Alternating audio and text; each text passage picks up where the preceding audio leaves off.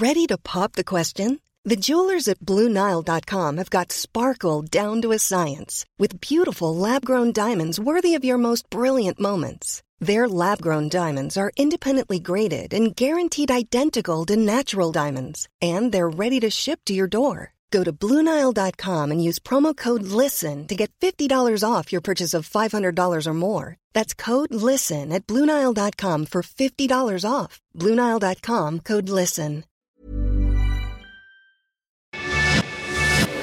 Te lo cuento. Tu dosis diaria de noticias. Hola, soy Pau Mendieta y aquí te va tu dosis diaria de noticias. ¿Te lo cuenta? Te lo cuento. No hay tiempo que perder. El presidente Joe Biden firmó nuevas órdenes ejecutivas y presentó un ambicioso plan para terminar con la pandemia lo más pronto posible. Después de la fiesta del miércoles, Joe Biden puso manos a la obra y empezó a tomar sus primeras decisiones políticas. Como Estados Unidos es el país más afectado por la emergencia sanitaria, el presidente anunció una serie de medidas como parte de su plan contra la pandemia, al cual ya ha calificado como un esfuerzo en tiempos de guerra. ¿Qué acciones implementó? Ahora todos los viajeros internacionales que lleguen a Estados Unidos tendrán que permanecer en cuarentena durante 14 días, además de presentar una prueba negativa de PCR o antígenos antes de tomar su vuelo. Pero eso no es todo, porque hizo obligatorio el uso de cubrebocas en aviones, trenes y autobuses en todo el país e incluso se comprometió a lidiar una enorme estrategia de vacunación para garantizar la reapertura de escuelas y comercios en un futuro cercano. El que está feliz de tener un nuevo jefe es el doctor Anthony Fauci, quien afirmó que trabajar con Biden es liberador. Pobrecín. En una declaración que de seguro no le gustó nadita a Trump. Mal día para la iglesia.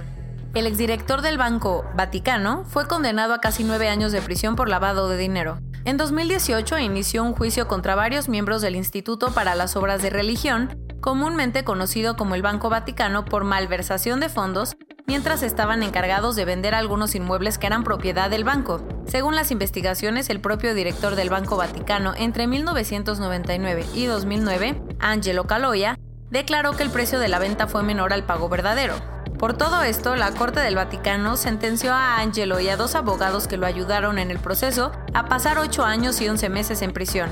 Con esto, Caloya se convirtió en el más alto miembro del clero en ser condenado por un delito financiero. Pero ahí no acabaron los escándalos de la Iglesia Católica, porque la Compañía de Jesús en España reconoció que algunos de sus sacerdotes abusaron sexualmente de 81 menores y 37 adultos desde 1927, la mayoría de ellos ocurridos en colegios católicos.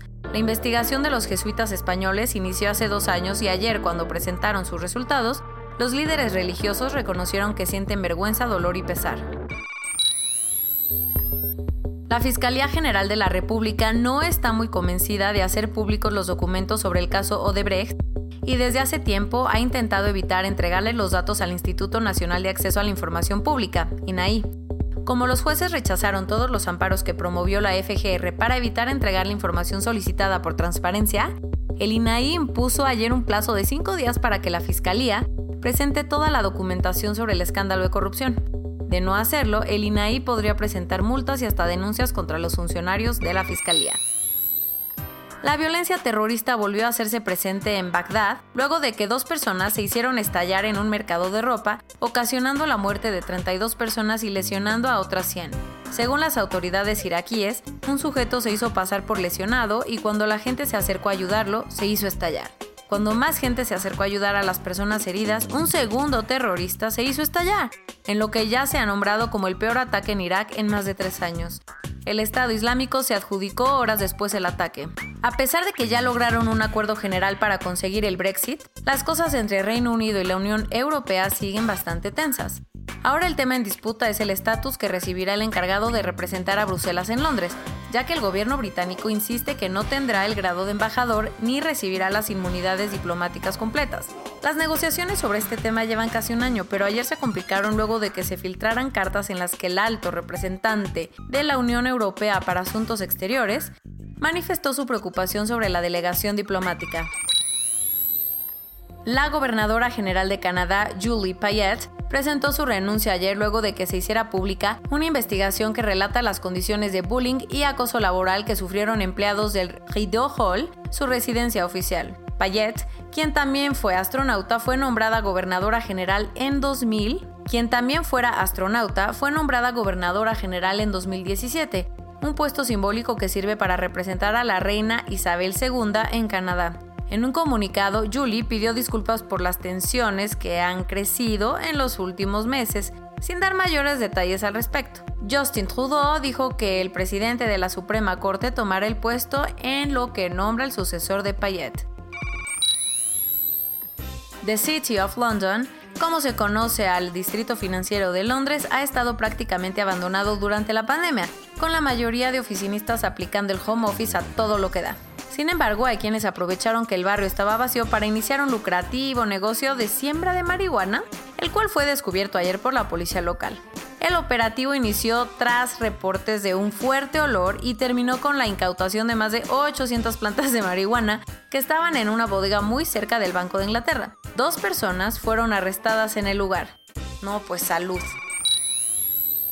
La escritora colombiana Pilar Quintana ganó este jueves el Premio Alfaguara 2021 por su obra Los Abismos, un increíble relato de dos generaciones de mujeres que refleja la feminidad, la belleza, pero también la violencia más sutil que viven las mujeres día con día y que ya se ha convertido en un sello de la casa en los textos de la autora. Pilar es la cuarta colombiana en obtener este reconocimiento que va acompañado de unos 175 mil dólares, una escultura de Martín Chirino y la publicación del libro en toda Hispanoamérica. Corona News Global. En el mundo. A nivel global ya hay más de 97.446.000 casos y hasta ayer en la noche al menos 2.088.000 personas habían muerto. En México, 1.711.283 personas se han enfermado de COVID-19 y desafortunadamente 146.174 han muerto. Lo bueno es que 552.335 personas ya han sido vacunadas. Recuerda, quédate en tu casa. Con 1.803 fallecimientos en tan solo 24 horas, ayer fue el día con mayor letalidad en México desde que empezó la pandemia. El INEGI reportó que de los 12 millones de empleos que se perdieron entre abril y diciembre del 2020 a causa de la pandemia, aún quedan 2.5 millones de personas desempleadas en nuestro país. Pues por eso hay que apoyar a los empresarios. En un esfuerzo conjunto entre el SAT de Quintana Roo y el gobierno estatal, las autoridades han empezado operativos para disolver fiestas clandestinas en todo el Caribe mexicano e incluso utilizan drones para identificar las reuniones, ¿Eres tú uno de esos que organiza fiestas clandestinas? El Instituto Mexicano del Seguro Social habilitó el Centro de Atención Temporal para Pacientes con COVID-19 en la unidad Cuauhtémoc del IMSS, ubicada en Naucalpan, Estado de México. El Club América anunció que seis personas dieron positivo al virus, incluidos los jugadores Guillermo Ochoa, Ricardo Sánchez y Nicolás Benedetti. Por este motivo se reprogramó su partido de la jornada 3 del fútbol mexicano. Como los contagios no bajan en Aguascalientes, la Feria de San Marcos fue suspendida, porque nunca está de más hacer uso de la diplomacia para obtener uno que otro beneficio. India ha repartido más de 3 millones de dosis de vacunas gratuitamente a sus vecinos Nepal, Bangladesh, Bután y Maldivas. Y hablando de India, cinco personas murieron luego de que se incendiara el Instituto Serum, la mayor fábrica de vacunas del mundo y donde se produce la vacuna contra el COVID-19 de AstraZeneca. Según algunos reportes, el Festival de Cine de Cannes se pospondrá de mayo a julio del 2021 en espera de que todos los casos disminuyan.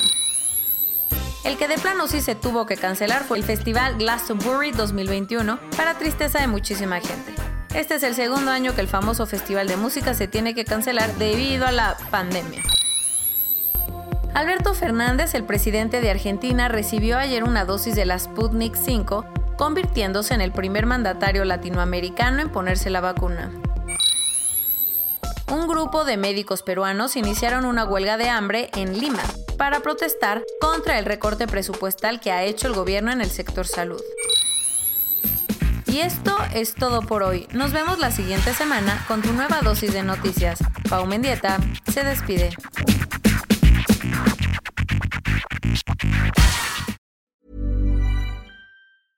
Hey, folks, I'm Mark Marin from the WTF Podcast, and this episode is brought to you by Kleenex Ultra Soft Tissues your ally to help tackle your allergy symptoms this season. I love the change of seasons, but nobody loves pollen and all those other things floating in the air that make you sneeze during this nice weather. Kleenex Ultra Soft Tissues are hypoallergenic and allergist approved. So fight back against watery eyes and runny noses without worrying about irritating your skin. For this allergy season, grab Kleenex and face allergies head on.